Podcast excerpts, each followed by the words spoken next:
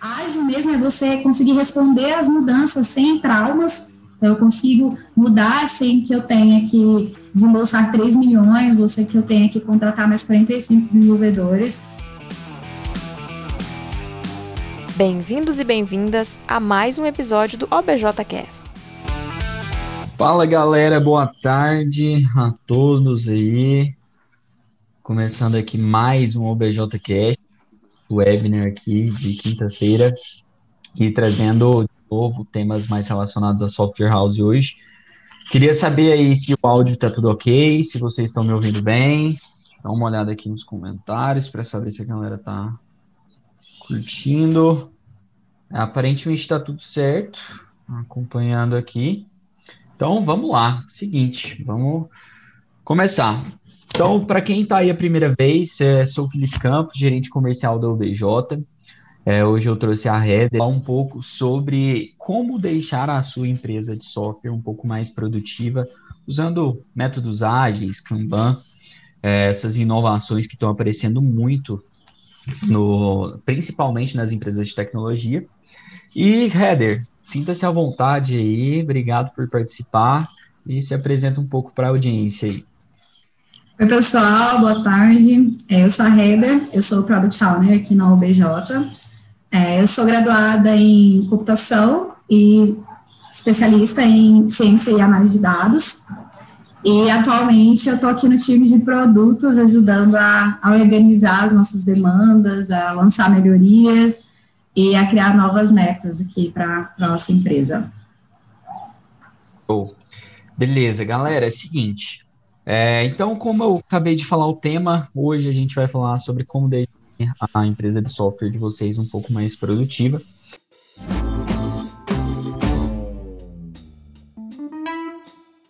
E hoje a gente trouxe uma novidade aqui no canal, que é fazer esse, esse tema um pouco num formato, assim, um pouco não, bem diferente. É, sair um daquele esquema de entrevistas aqui com perguntas direcionadas à header e a gente vai fazer bem mais prático também. Então, o modelo é basicamente a gente construiu dois cenários aqui de empresas de software que a gente lida muito no mercado hoje, que é, no comercial é muito é de praxe pegar uma pelo menos todo dia da gente conversar.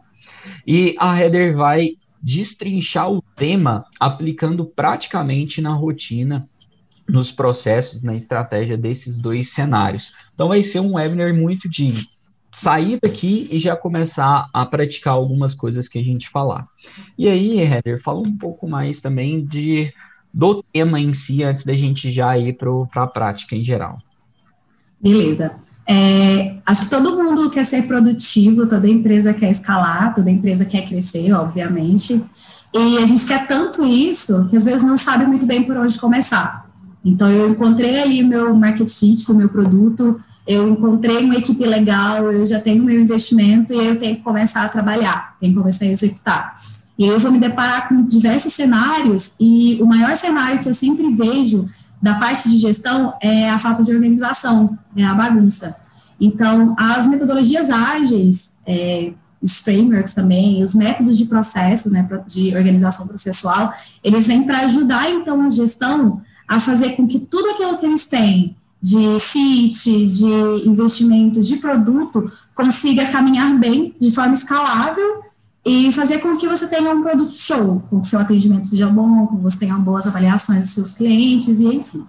Então, é, muita gente confunde, acha que ágil, é, quando pensa em ágil, já pensa na metodologia, principalmente a gente que é de, de tecnologia, né, que trabalha com startup, software house, a gente pensa mais na metodologia e pensa só em Scrum.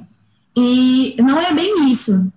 Ágil mesmo é você conseguir responder às mudanças sem traumas. Então, eu consigo mudar sem que eu tenha que desembolsar 3 milhões, ou sem que eu tenha que contratar mais 45 desenvolvedores, é, responder essas mudanças sem muitos traumas, sem ter que perder algo. É, entregar mais rápido, com mais frequência, sempre focando na qualidade também, não adianta nada eu entregar uma coisa que daqui a dois, três meses eu vou ter que refatorar, ou que para ser acessada ela quebra tudo o restante do meu sistema. E ser ágil é ter assertividade. Então, você ser assertivo nas suas entregas. Para isso, tem uma sequência de análise de requisitos, análise de mercado e afim. Mas para começar, eu quero que a gente foque que ágil, que a gente vai estar falando aqui agora, é sobre a resposta de mudanças, as entregas com frequência e assertividade. Bora lá. Show. Então, alinhado quanto ao tema, quanto ao modelo, e já tendo essa introdução, eu vou agora descrever o primeiro cenário e a Heather já vai entrar com o aspecto de beleza. Como é que a gente sai desse cenário atual para um cenário em que a gente aplica metodologias ágeis e mais, deixa tudo mais produtivo? Então é o seguinte, uma, um modelo de empresa que a gente esbarra muito, que é uma software house, uma empresa de software com mais ou menos aí de uns 78 clientes, de, aí, coloca de 60 a 80 clientes aí, que vende um RP de gestão para pequenos e médios varejistas. É, não tem uma, uma distinção, uma diferenciação de nichos, é varejo em geral. É, atua com uma equipe de 20 pessoas no total da empresa, e na equipe de dev possui cinco, de quatro a cinco pessoas ali. Normalmente dois mais antigos, sendo um dele um dos donos, é, e três mais novatos, dois, três mais novatos ali que tenham sido contratados recentemente ou já tem alguns meses ali de empresa. Então, toda a parte, nessa, nesse cenário, a gente separou é, uma forma de emissão de notas dessas empresas, é toda feita internamente, então todo o processo de emissão, validação e impressão da nota é tudo feito interno, não tem nenhuma terceirização. É, e por conta disso, tem muita dificuldade em colocar não só por conta disso, né, mas por conta da estrutura atual do departamento. Tem muita dificuldade de colocar as ideias é, e planejamentos de evolução do produto em prática, porque sempre tem algo mais urgente, tem sempre algo pegando um fogo ali para a equipe de dev, para o dono é, apagar. É, emite mais ou menos por mês aí de 40 a 60 mil documentos por mês. É, em si, a, a pessoa, gerente, o dono ali que está à frente do departamento, quer inovar no negócio, é, quer inovar no software, mas está sempre preso em demandas de grandes clientes, é, sempre preso em algo que a Cefaz está exigindo ele fazer e não tem como correr dessa coisa porque é a Cefaz.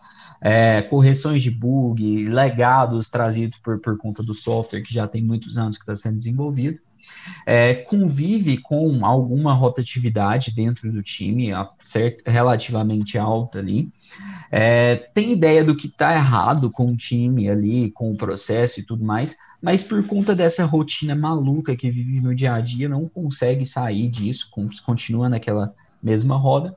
É, não gosta de ter que ficar acompanhando a Cefaz, ninguém gosta, né? É, deixa com a gente que é nosso negócio, né?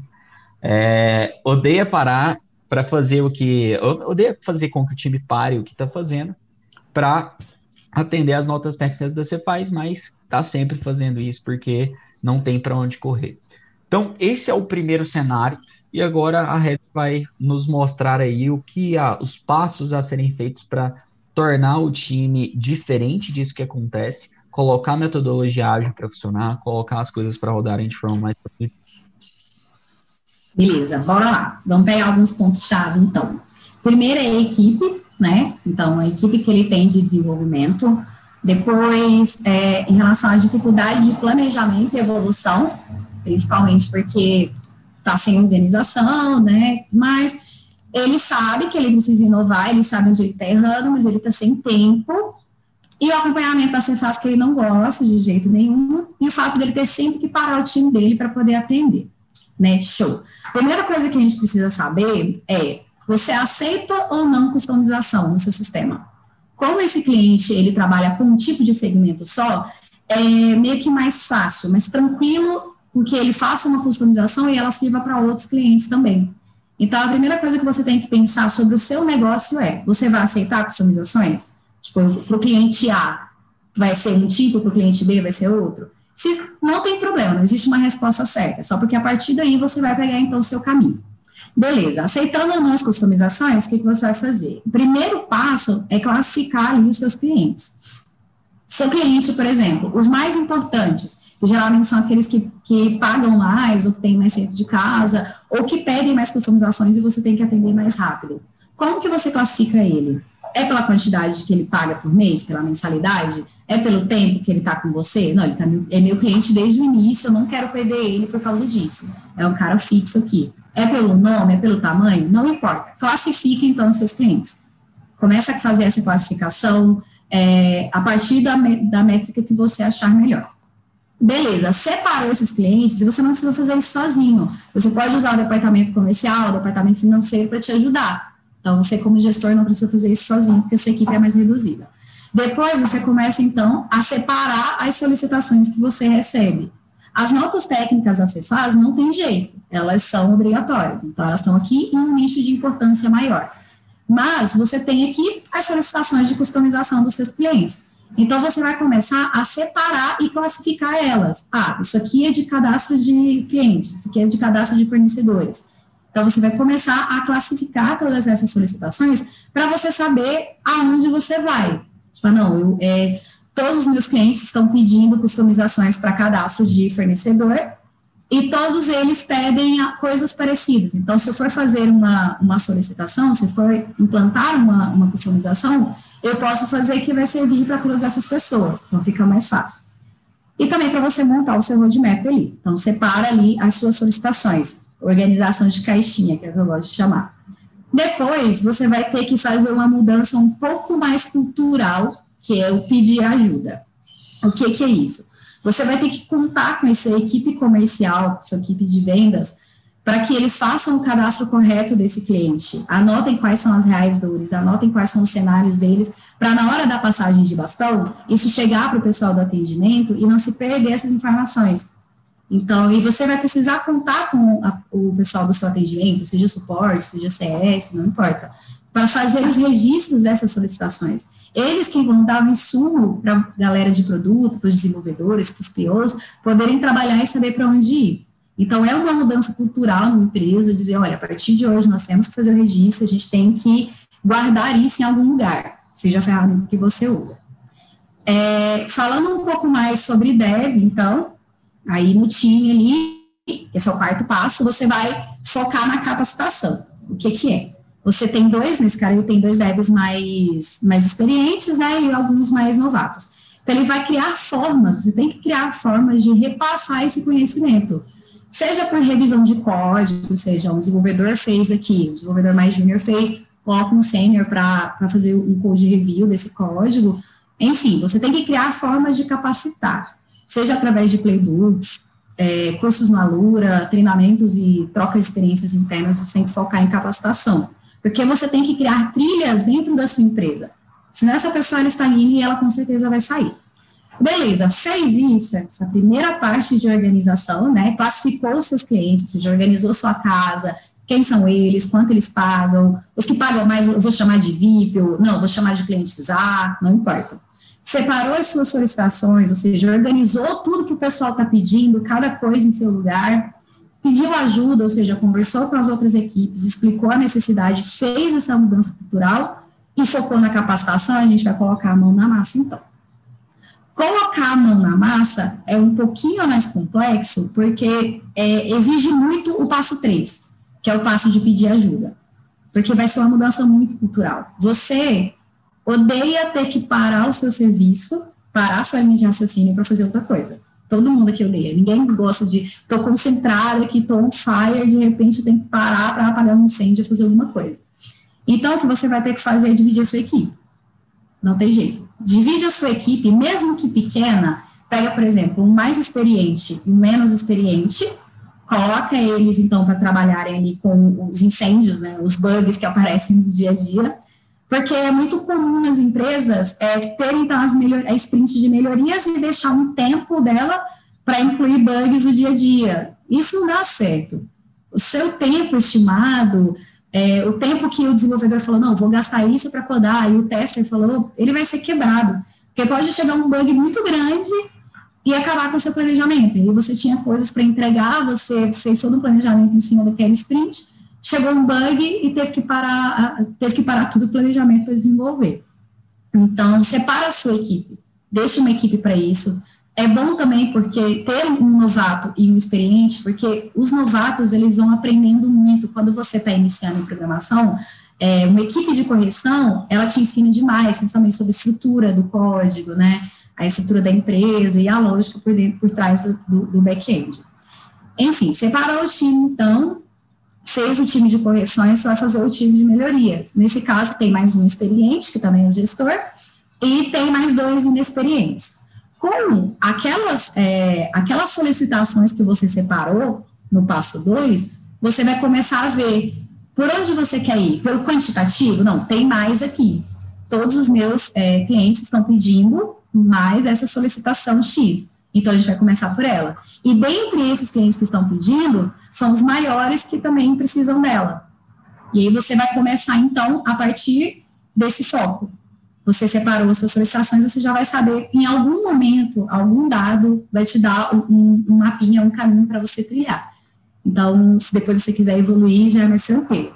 Separa a equipe de, de melhorias se você utiliza Scrum, por exemplo, roda o framework normal, faz as suas é, a de abertura, estima em horas, né, quebra ali as entregas, tranquilo. O pessoal da, da customização dessas melhorias, eles não serão afetados pelos de operação. Então, você tem um prazo de que algo vai sair. Você consegue ver, prever, dar previsões para os seus clientes. Olha, previsão para o seu marketing, para você fazer uma, uma campanha de divulgação mais legal e o pessoal de correções está bem focado, eles conseguem dar uma previsão maior para o seu suporte. Tipo, pessoal, esse bug aqui ele vai ser entregue sexta-feira, porque ele está estimado aqui em tantas horas para ser entregue. Ninguém vai atrapalhar ninguém. É, uma das questões em relação a dividir as equipes e, é, e o ponto cultural, né, que é de pedir ajuda, é que isso pode desanimar um pouco o seu desenvolvedor. Então, o que você pode fazer é colocar bonificação por meta. Então, quando ele estiver ali na, na parte de correções, ninguém gosta de ficar apagando incêndio. Você pode colocar metas e dar bonificações por meta para ele. Isso já é uma forma de incentivar o cara. E você também pode ficar fazendo rodízio. Que, ou, esse sprint você está aqui fazendo melhorias, é, solicitações, customizações, na outra você vai, então, trabalhar com operação, trabalhar com correção. E assim todo mundo tem uma boa troca de experiência. Você vai trocando os novatos e deixa ali né, os, os mais sêniores, os líderes, para fazer esse controle. É, sobre a nota técnica da Cefaz, a Cefaz ela não manda é, hoje para você implementar amanhã. Ela sempre vai te mandar com um prazo, né, compreensível para você implementar. Então, a dica que eu dou é voltar de novo no passo de pedir ajuda, selecionar alguém ali do atendimento, do comercial, não sei, alguém que seja de sua confiança para fazer esse acompanhamento e usar ferramentas que avisam quando tem uma nota técnica. Por exemplo, o Dialog, ele apresenta para você quais são as quais são as melhorias que tem, né, para ser implementada. No final a gente vai mostrar quais são todas as ferramentas, mas existem várias. Você coloca, ele manda para você no seu e-mail assim que lançar a NT e você já começa a se programar cria então uma atividade, prioriza, já senta os mais sêniores então e pensa, putz, quanto tempo eu vou levar para fazer isso aqui, é, quem é a melhor pessoa, dependendo do tempo, você pegando no início, você pode até fazer com que um desenvolvedor mais júnior, mais novato, consiga pegar algumas partes da implementação. Então, é, essas ferramentas, esse tipo de organização prévia, principalmente sobre essa fase, é o que vai, o que vai parar com essa essa parte do odeio acompanhar a Cefaz. E você pode colocar no seu e-mail e no e-mail de outras pessoas, as pessoas do atendimento, por exemplo. Até porque você precisa formando talentos dentro da sua empresa. E assim, acredito eu que daria certo. Creio bom. É, e uma questão que eu acabei lembrando aqui, Heather, é, tem alguns clientes em que eu tive prazer de conhecer de perto a operação e uma das coisas que mais me chamou a atenção, o cliente, a gente tem um relacionamento muito bom que é a Ciacom. Cara, e empresa muito bem organizada. Eles faziam tudo internamente, é, na, na, época que a gente começou a conversar com eles, antes de, de se tornarem clientes nossos. E uma das principais contas, da, das principais coisas que eu me recordo de ter visto, que já é cultura deles desde que começou, foi essa questão da organização é uma coisa impressionante o nível de gestão que eles têm por conta de organizar todos os números, organizar todas as contas, cada um em seus respectivos lugares. Então, na conta de nível A, tem todo um destrinchamento de o processo que aquele cara tem que seguir no caso de uma conta nível A solicitar um, uma customização. E isso deu para eles uma coisa que, que foi muito boa e que chegou num tempo que eles conseguiram fazer o cálculo, que foi o quê? Por que, que eles que eles assim perceberam que cara tá tá essa a Cefaz tá me tomando muito tempo? Não foi assim uma coisa que nossa eu tô ah tava sendo muito difícil para mim e tudo mais. Não, eles tinham isso na ponta do papel, então eles conseguiam metrificar muito bem o que, que realmente o desenvolvedor estava entregando, o que, que era um desenvolvedor sênior de verdade, o que, que era um, um sênior que não entregava e isso era sênior por causa do tempo. E isso deu para eles uma visão muito analítica das coisas, o que fez o departamento caminhar de forma cada vez mais rápida. Então, o, o, eu lembro de visitar a Ciacom recentemente, e a organização deles lá com, com o gerente de projetos, que é o Araújo, era uma coisa do Araújo abrir planilhas, abrir sistemas entregar relatórios que ele me mostrava de cara aqui, ó. É, a gente automatizando essa partezinha aqui, a gente gerou uma economia de tantos reais e tudo mais. E não foi uma coisa de outro mundo. Foi só começar a fazer pequenas organizações diariamente, que a, isso é como se fosse um juro composto. No final das contas, depois de um, de um certo período, essa conta vai fechar e você vai começar, a organização que é tão difícil de fazer diariamente, vai começar a gerar lucro contínuo. Então, é, essa parte da organização é, é infinito a parte de, de colheita dela. É, cada vez que você organiza mais, você vai vendo que é possível acelerar mais e que não é uma coisa assim, nossa, eu tenho que fazer um planejamento gigante para conseguir organizar toda a minha estrutura. Não, começa pequeno, começa organizando cada partezinha, igual você falou, gostei da, das encaixinhas, organização em caixinhas, Comece organizando cada uma dessas caixinhas diariamente, uma rotinazinha diferente por dia, que isso, no final das contas, você vai conseguir avançar muito fazendo um pouquinho, só que um pouquinho de cada vez. Então, Não, assim, exatamente. Lembrei muito disso. Não, exatamente. Essa questão da. Acho que o ponto que você falou é esse: é organização. Você não pode ter medo de se organizar. E organização não é você pegar tudo, joga tudo para fora da casa, limpa e depois bota de volta. Não é assim. Vamos tirando aos poucos, vai tirar poeira aqui, passa uma vassourinha ali. É assim que você vai fazendo para se organizar e no final não tem jeito. Você vai ter métricas, você vai ter relatórios incríveis, você vai saber quem é mais produtivo e a, em relação ao time, você consegue até saber se uma determinada demanda ela é adequada ou não para um determinado colaborador. Uhum. Sim. E, a, isso daí é realmente, nossa, para todos os departamentos, para mim aqui no comercial, quando eu tenho, quando eu comecei a implantar o CRM e tudo mais, que a gente organizou a casa, é muito fácil hoje eu saber quando que um vendedor está produtivo, quando que um vendedor vai bater meta, e não é porque é o comercial, o departamento de dev também consegue ser assim. Então, é, então, ah, é porque o vendedor tem uma visão mais fácil da meta dele. O cara tem uma visão mais fácil porque já é uma cultura muito definida de ter metas para vendedores. Ah, mas não é no dev. Cara, define. Não tem para onde começar. correr. É, começar. Beleza. Então, assim, vou ver aqui se tem alguma pergunta é, para a gente partir para o segundo cenário. Importante, ó, o Alex, galera dando boa tarde aqui. Boa tarde a todos.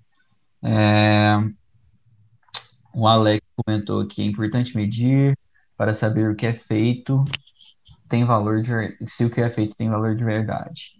Massa.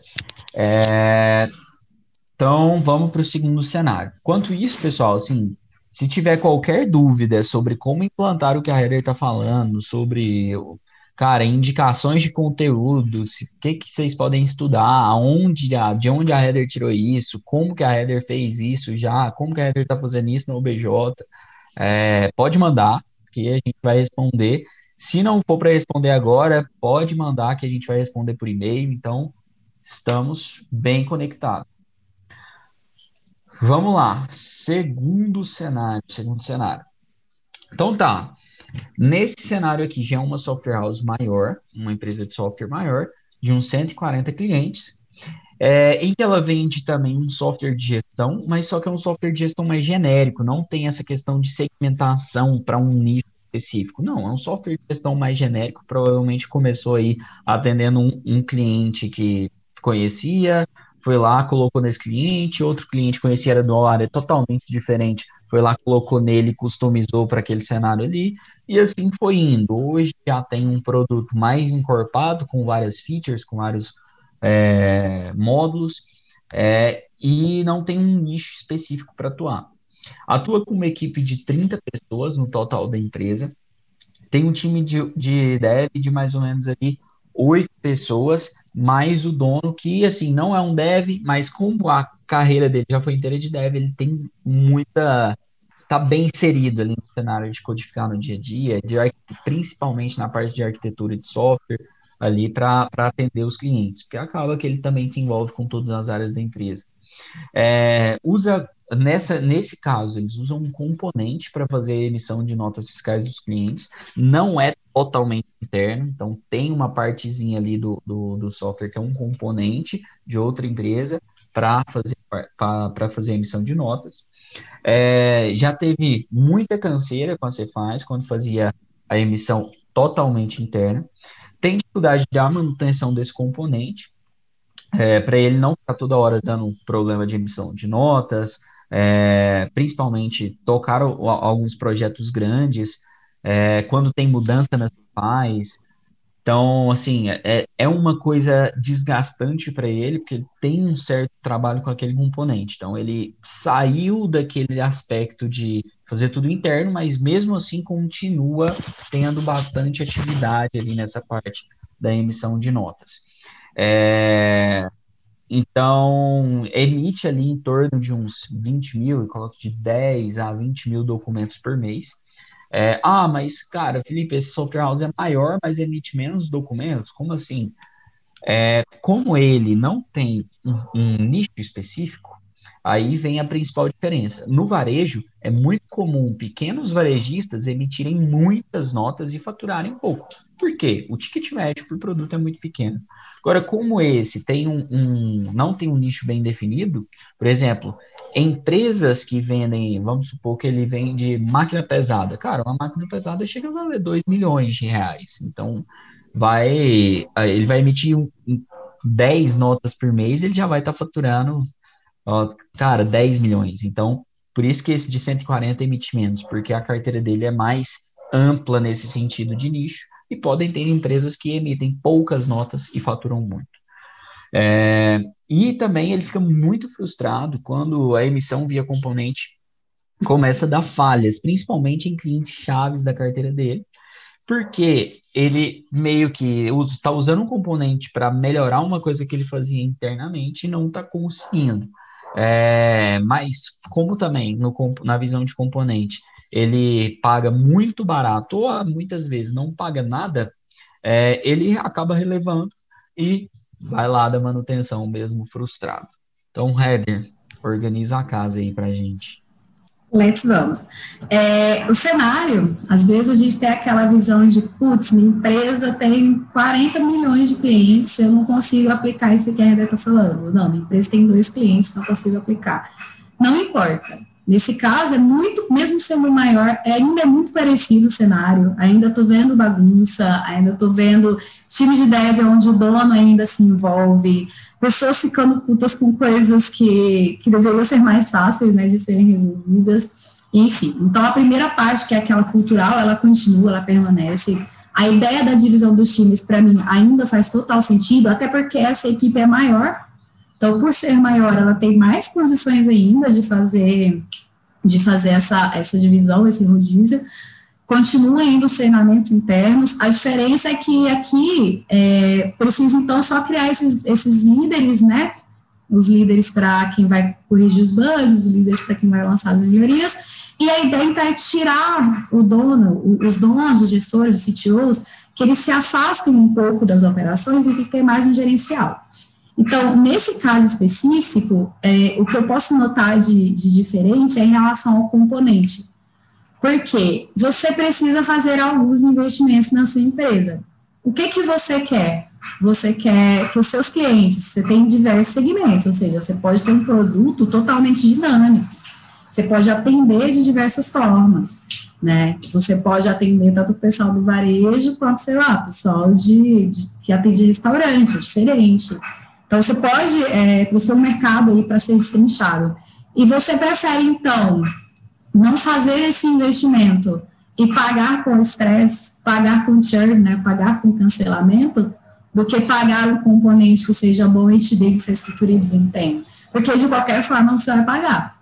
É muito errado uma gestão achar que, não, porque é gratuito, eu não vou pagar nada. Você vai pagar de alguma forma. Vai pagar com a quantidade de tickets que você recebe, as pesquisas de satisfações muito baixas, cancelamentos, ou seja, o CAC da empresa, tipo, o cliente muito caro para trazer ele, ele fica um mês aqui, não se paga, já sai da empresa. Então, você vai pagar de alguma forma. O melhor é que você invista, então, em infraestrutura e em desempenho. Aqui na OBJ, um dos nossos diferenciais é esse. Nós temos um desempenho, assim, sensacional.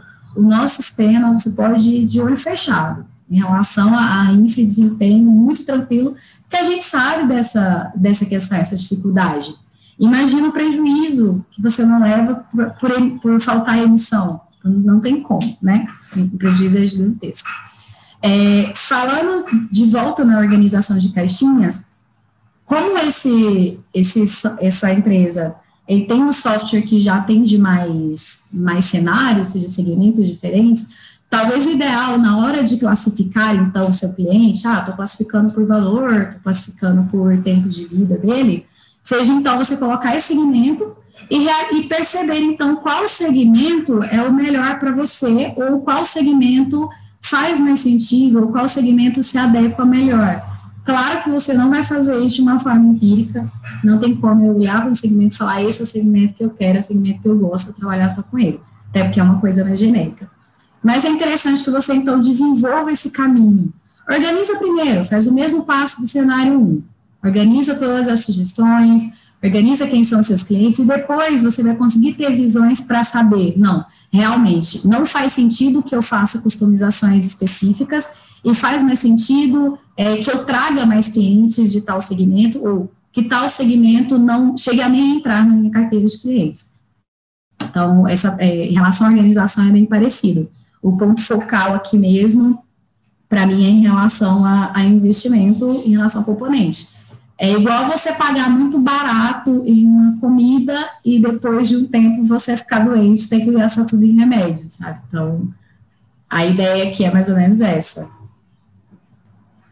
Não, e isso, cara, é uma coisa tão, assim, tão forte no, no cenário de, de, de hábito que é um, é um negócio muito começa, vai, continua fazendo assim e tudo mais, e não se atenta para mudar esses pontos, assim, relativamente básicos, que é um, é um negócio que vai fazendo, vai fazendo, vai fazendo, e aí quando vem a mudança, é, parece um pouco assim, cara, ah, mas eu já estou fazendo assim, então, não, deixa para lá e tudo mais. Só que isso é aquele negócio de fazer aos poucos, todos os dias. Se você está indo contrário ao, ao que a inovação está vindo, ao a evolução está vindo, que é essas questões de nichar, saber, fazer o estudo da sua base de clientes, organizar esses pequenos pontinhos todos os dias, acaba que você está plantando ao contrário, né? Então você vai colher ao contrário lá na, frente, lá na frente.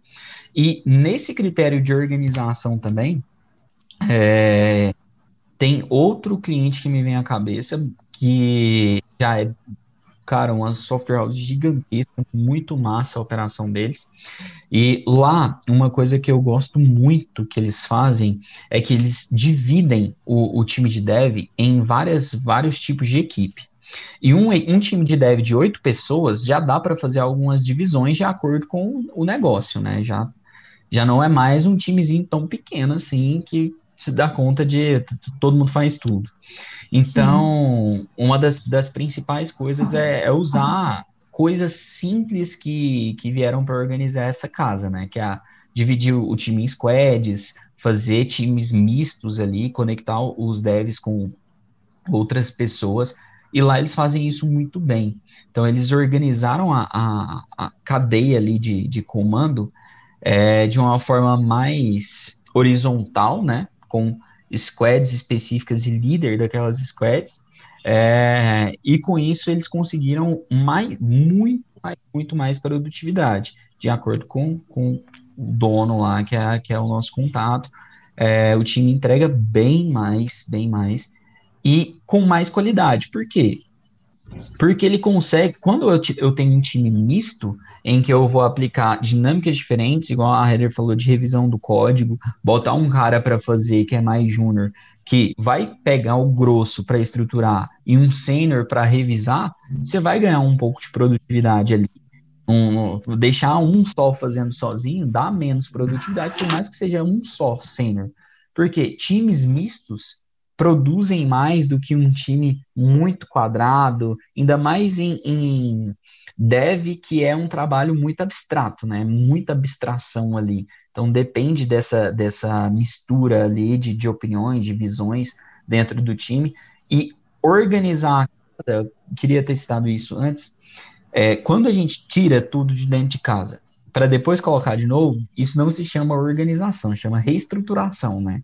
Que ali na, na hora eu vou ver que, cara, esse guarda-roupa não cabe aqui, velho. Como que eu, uhum. como que eu tinha isso dentro da minha casa? Então eu vou reestruturar o que tava, que tinha ali. É, e isso, normalmente, para uma operação em que eu tenho muito tempo no mercado, para uma operação em que eu tenho que pagar contas e não tem mais como fugir, eu não tenho grana de investidor, eu não tenho, eu dependo do meu próprio dinheiro, a reestruturação muitas vezes não faz tanto parte da realidade. E a organização é o quê? É você trabalhar com a sua dinâmica sem precisar parar tudo que você está fazendo para tirar tudo e depois colocar de novo. E você trabalhar de forma pequena e ágil. Que é o quê? Cara, deixa eu ver um processinho aqui que eu tenho no meu time que está desorganizado. Ah, sei lá, o processo de, sei lá, de teste. Beleza, o que, que eu preciso para resolver esse processo? Ah, eu preciso disso, disso, daquilo outro. Ah, não é tão complicado assim. Vou resolver só isso. Resolveu só isso, você vai ver que não é um bicho de sete cabeças. E aí parte para o próximo. Ah, demorei um mês, revisei o teste. Cara, imagina daqui seis meses você vai ter revisado seis processos organizados, deixado eles mais ágeis. Isso lá na frente são seis vezes mais velocidade que você tem para entregar novas features para saber desenvolver o que precisa ser desenvolvido. Então, é mais ou menos nessa linha que, que esse, esse cliente foi bem, foi muito bem nessa parte de squads, organização do time. É, e era, foi, é, lembrei muito disso para esse caso aqui também, que a empresa é um pouco maior. Uhum. Tem muito esse mito ali de que ah, squads é somente para empresas grandes e que tem muitos talentos para se colocar, e não é verdade. Você não precisa ter, tipo, cinco designers, 25 devs, 40 testers. A questão é organização de demanda, priorização. Igual você falou, não é tirar tudo, é uma reestruturação. Quando você organizar o básico, que você conseguir ver as suas demandas caminhando, você conseguir ver a coisa acontecendo, você pode começar a pensar em reestruturação. Porque para mim faz total sentido. Eu organizei o básico, que é o que a gente está conversando hoje, e a partir disso, eu vi então os meus resultados, estou começando a colher os meus frutos, eu já posso começar a pensar então num time de reestruturação. Porque reestruturar é pensar em escalabilidade. Se você tem um código muito complicado, muito difícil de mexer, difícil de dar manutenção, esse código não é escalável, o seu produto. Se você pode contratar o melhor UX de todos, ele vai virar para você e propor uma melhoria, o seu dev vai falar, não, isso não dá para fazer, porque o, o componente, os métodos são horríveis, é, o componente não presta, ou eu não aceito, ou eu estou usando uma versão muito antiga. É, já passei por alguns cenários onde era para tocar um ícone. Tinha o, o a, a, página e eu precisava tocar um ícone. Eu falei, não, usa esse aqui. Eu falei, não, só pode ser dessa biblioteca. E, tipo, a biblioteca tinha sido atualizada, sei lá, em 2018. Então, é muito antigo. São coisas que impedem de você escalar, impede de você colocar melhorias né, e trazer inovação para o seu, seu produto.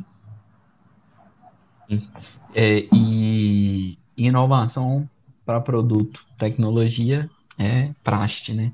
Heather, tem uma pergunta aqui da Michelle. Vamos lá. É, ela perguntou o seguinte: como ter agilidade mas user histories versus documentação para apoiar, para apoiar a squad. Aí ela pediu algumas dicas aí para ela aplicar. Beleza, Michelle, bora lá. É, depende muito do jeito que você faz su, as suas histórias de usuário, né? Porque a gente tem mania de seguir um modelo que talvez não seja adequado para a nossa empresa. Então, beleza, você faz ali seu, as suas histórias de usuário, definiu o que tem que ser feito, é, já tenta fazer a documentação e a validação junto. Quem faz é você, quem faz é o seu PO, quem faz é o seu designer, não importa. Enquanto você estiver escrevendo, saberifando, já começa a fazer então, a sua documentação, começa a validar com o seu time, porque não adianta nada eu criar uma história de um usuário que é impossível de ser implementada, começa a validar ela então, e aí, como você trabalha com squads, você não precisa fazer sozinha, vai juntando com eles. Né? E assim fica mais ágil, todo mundo fica mais dinâmico, e é até melhor, porque na hora que você for passar o requisito, é, eles já sabem, já estão mais por dentro, já podem começar mais rápido. Beleza. Michelle, se ainda estiver aí no chat, se quiser fazer outra pergunta aí, ou complementar isso, pode ficar à vontade. É, uma, uma olhada aqui, ó, o Marcos Sigo, cliente nosso aqui recente, o Marcos, sempre, sempre que ele tá, que ele tá online aí, eu acho bom, gente boa demais. É, beleza. Heather, seguinte, tem mais uma aqui que não estava no script, né, mas a gente é, é assim mesmo. É, seguinte, queria fazer um, um esquema prático para quem está assistindo aí, sobre tudo que a gente falou dessas duas estruturações, essas organizações que a gente pegou nos dois cenários. Queria colocar assim um passo a passo. Imagina que a galera vai sair daqui, alguém se identificou com ele, alguns desses dois cenários, colocar um passo a passo de como que ele pega esse esse conteúdo que a gente está desenvolvendo agora e começa a trilhar um plano de ação mesmo para ele começar a executar, por exemplo, amanhã às 8 da manhã ele começar a mudar as regras do jogo. Beleza. Primeira coisa que você vai fazer. Vou sair daqui vou me organizar tal. Pega todas as filas de bug que você tem. O que, é que você tem de bug cadastrado ali que está pipocando, está estourando com as prioridades? Organiza. Não, esse aqui tem que sair primeiro tal. Organizou? Ou já está organizado? Pronto. Leva para reunião, chega para a equipe, conversa. Hoje nós vamos dividir, vocês vão ficar operação, né, que é correção de bug, melhoria, já seleciona quem serão as pessoas e fala, correção, tá aqui, começa. Agora, pastelaria mesmo, pediu, matou. Pode ir. E aí, com o pessoal da melhoria, você já vai sentar com eles, então, e falar, o que, que vocês estão desenvolvendo? É isso? Quando que a gente vai terminar? Não, termina, sei lá, semana que vem. Beleza. Comercial, vem cá. É, atendimento, o financeiro, vem cá. Vamos pegar todos os clientes e classificar eles. Eu preciso disso para, sei lá, quatro dias antes do, da etapa final dos meus devs entregarem as melhorias. Entregou para você, você vai fazer? Agora eu quero todas as solicitações organizadas. Junta com seu time de melhorias, então. Fala, pessoal, tá aqui, é, esses são os nossos clientes, essas são todas as melhorias que a gente tem. Vamos começar? Pega as maiores ou as mais solicitadas, vai para o quantitativo mesmo. As mais pedidas, fala, não, essa aqui foi de 60 clientes, 35 pediu. Vamos começar por ela. Vamos montar aqui nossa história de usuário, vamos definir como que vai ser os requisitos e já vamos começar a estimar. Quanto tempo leva para fazer? X tempo, beleza, começa. Enquanto isso, você continua trabalhando na organização. É igual eu falei, não precisa de muito tempo para isso, precisa de uma visão cultural. Você realmente está disposto? Você já tem esses tickets. Agora, se você não tiver os bugs registrados, se você não tiver essas solicitações, vai na boca de todo mundo. Fala, o que, que o cliente está gritando aí primeiro? Então, me dá. Você vai ter que começar a fazer isso. Tem que começar a registrar. Pode, pode que dá certo. É, eu acho que, que na parte também de envolver os outros times, é, eu acho que cabe uma experiência prática nossa que a gente está fazendo isso já há algum tempo aqui, né? É, uhum. que, que é muito de. Cara, to, todo mundo ali na empresa está comprometido com o crescimento da empresa. Então, assim, a, a mudança tem que partir de, de algum lugar. Nunca vai ser. Processo de mudança nunca vai ser lindo. Nunca vai ser aquele trem assim, todo mundo pensou junto ali, vamos, vamos embora mudar? Vamos, todo mundo pega na mão e vai embora. Não vai ser assim. Sempre vai ser algum alguém, normalmente sempre parte de uma cabeça mais estratégica, é, vai acender a lâmpada e, cara, isso aqui precisa mudar. Então, vamos supor que está acontecendo agora no desenvolvimento. Com esse webinar aqui, vocês estão já pensando nas mudanças aí. Aí, como que faz para levar isso para frente? Bom, de caso prático, aqui nosso mesmo, que isso aconteceu aqui na UBJ e a gente está transformando toda os processos, gestão, relatórios, tudo da empresa. É, a principal coisa é de, cara, tem que ter um, um, motivo muito claro ali de por que, que organizar as bases, a base de cliente, por exemplo, é, por que, que isso é importante? Não para o dev, mas para a empresa em geral.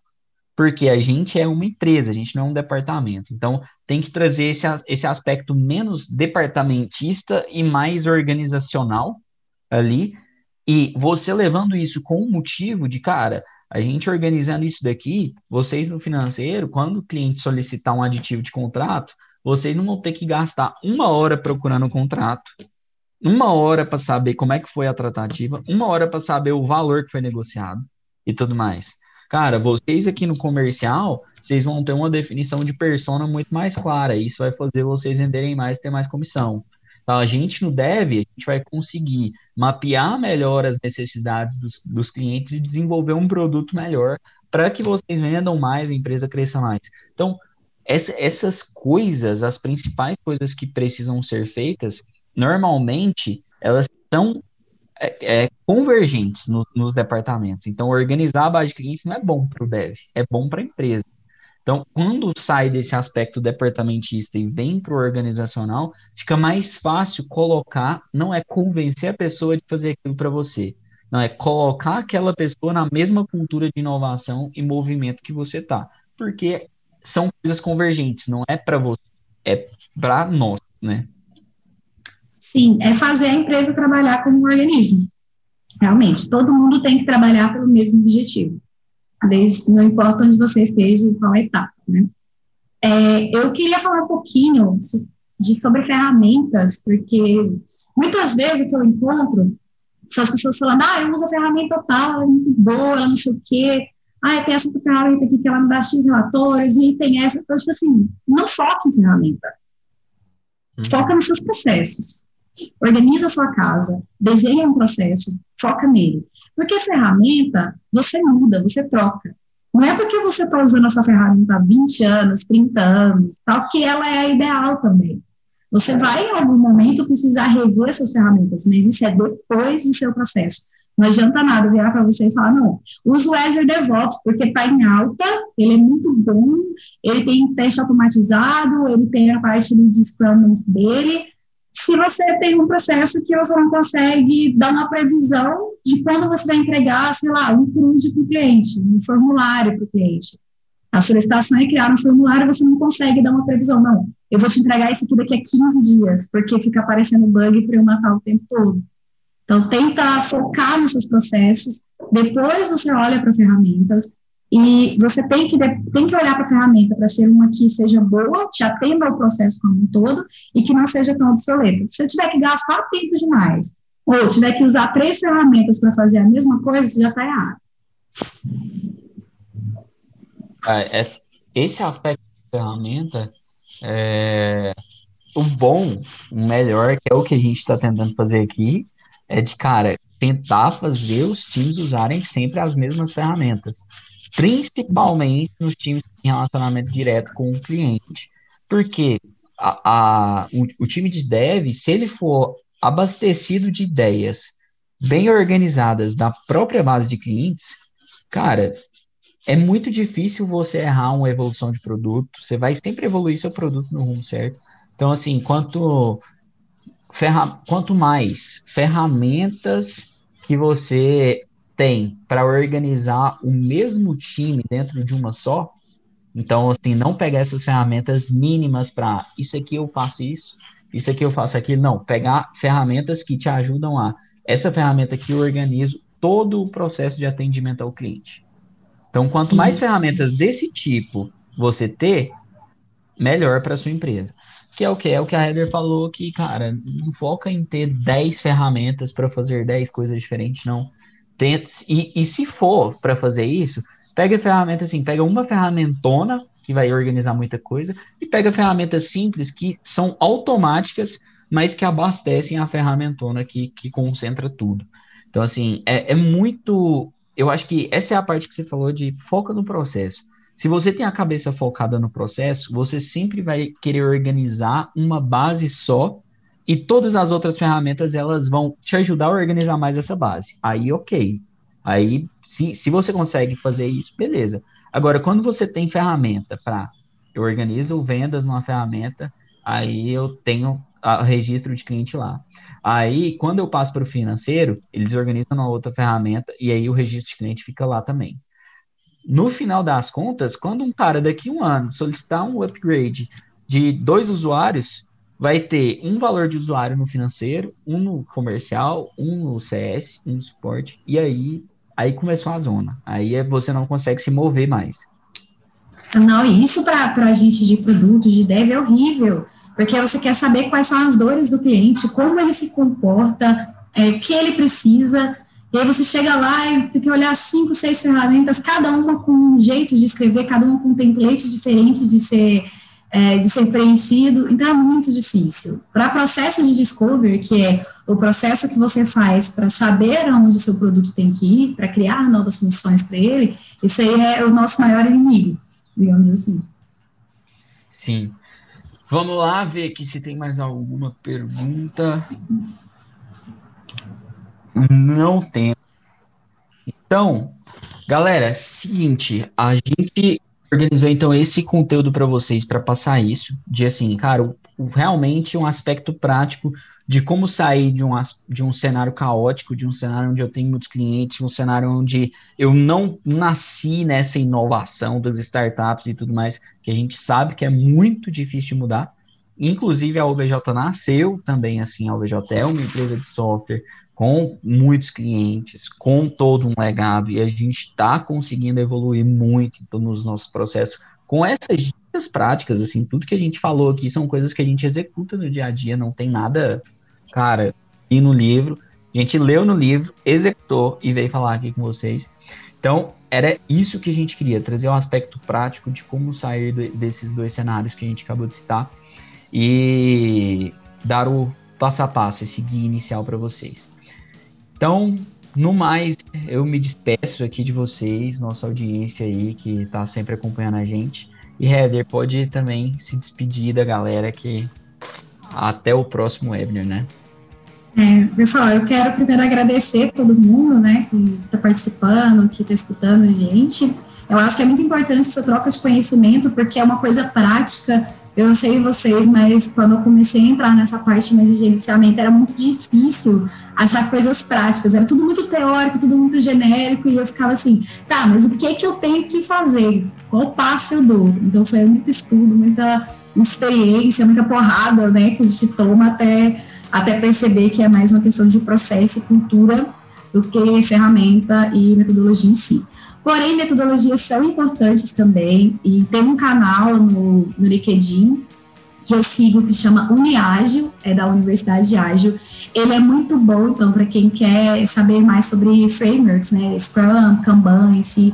É muito didático, tipo, super didático, eles têm uns videozinhos, é, ensina você mesmo a preencher card, a fazer histórias de usuário, tem muito material gratuito, é, vídeo, tem sempre webinar gratuito toda semana. Então, assim, é um negócio bem legal que tá do básico ao avançado, com diversos talentos, e eu confio, eu sigo muito eles. E no mais, agradecer então, de novo, o convite do, do pessoal aqui que organiza os webinars aqui da OBJ, todo mundo que se inscreveu e participou, e espero que vocês tenham gostado e voltem mais vezes pra gente. Oh, obrigado, galera. Só queria falar assim, ó, quanto mais Kanban vocês colocarem em tudo, melhor, viu? Uma dica. É. e muito obrigado também por todo mundo ter acompanhado. Até o próximo webinar.